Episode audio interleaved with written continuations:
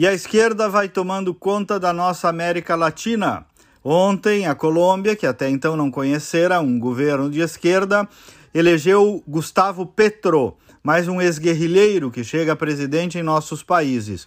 A esquerda brasileira toda comemorou como uma espécie de prenúncio. O Lula disse que a vitória de Petro fortalece a democracia e as forças progressistas da América Latina. Das muitas manifestações dos socialistas e comunistas brasileiros, eu separei aqui o que disse, por exemplo, o deputado Orlando Silva, do PCdoB. A dimensão da vitória é histórica.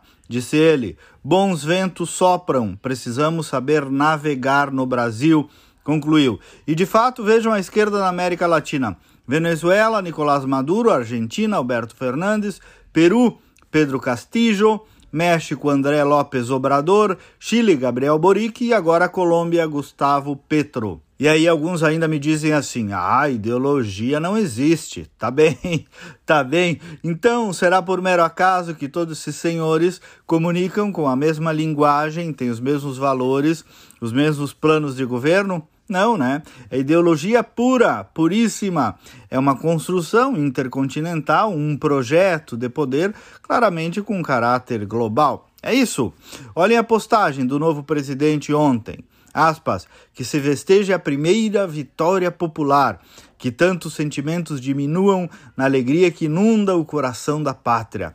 Esta vitória para Deus e para o povo e a sua história, fecha aspas. Percebam um ar messiânico, populista, é o mesmo jeitão conhecido e mapeado em todos os lugares e aqui no Brasil também de uma suposta defesa dos pobres, fracos, oprimidos e excluídos. Plano de governo Nenhuma novidade também. Intervenção do Estado na economia, supostamente reforma agrária, também uma promessa de impor mais espaço para as mulheres, também o que ele chama lá de desmilitarização da vida social, que é desarmamento, imposto sobre grandes fortunas, que é uma espécie de fetiche dos planos de governo da esquerda e por aí afora. É isso, é isso que chamam de revolucionário, inovador, um modelo de populismo econômico e governamental bem conhecido, bem mapeado, bem primário, que volta e meia se repete, se sustenta por um tempo com boas promessas e em seguida quebra o país. Simples assim. Por sinal, parecido com o que está acontecendo de novo na Argentina.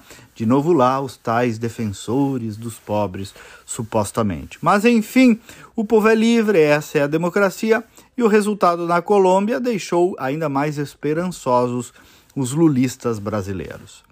Até amanhã e vamos com fé.